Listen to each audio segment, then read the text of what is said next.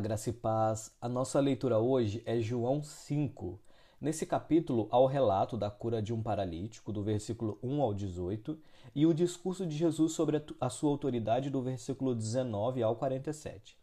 Bem, no relato da cura do paralítico, Jesus está novamente em Jerusalém e vai a um tanque chamado Betesda, que significa casa de misericórdia.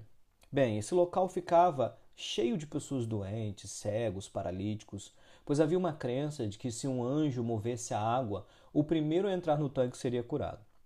Jesus encontra lá nesse tanque um homem que estava doente há 38 anos e o cura. Os religiosos judeus, ao invés de se alegrarem com a cura do homem, ficam irritados, pois Jesus tinha curado no sábado. A religiosidade havia cegado tanto aqueles homens que eles não conseguiam entender que o sábado era para o homem e não o contrário. A lei do sábado ela foi estabelecida para o povo judeu como um dia de descanso e adoração, mas os fariseus criaram uma lista de proibições para o sábado que tornava quase impossível guardá-lo. Jesus, ao curar esse homem, mostra que o que Deus criou é para trazer paz e alegria, mas acabou sendo transformado pela religião em algo para trazer tristeza e julgo.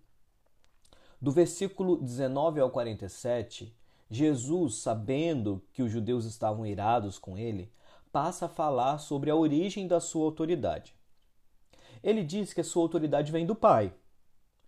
Ele diz também que João Batista foi sua testemunha, ou seja, João Batista testemunhou acerca dele. E também as Escrituras testemunham a respeito dele. Portanto, ao não receberem Jesus, aqueles judeus religiosos mostravam que eles estavam cegos, de tal forma que não conseguiam mais enxergar a novidade do reino de Deus que estava diante deles.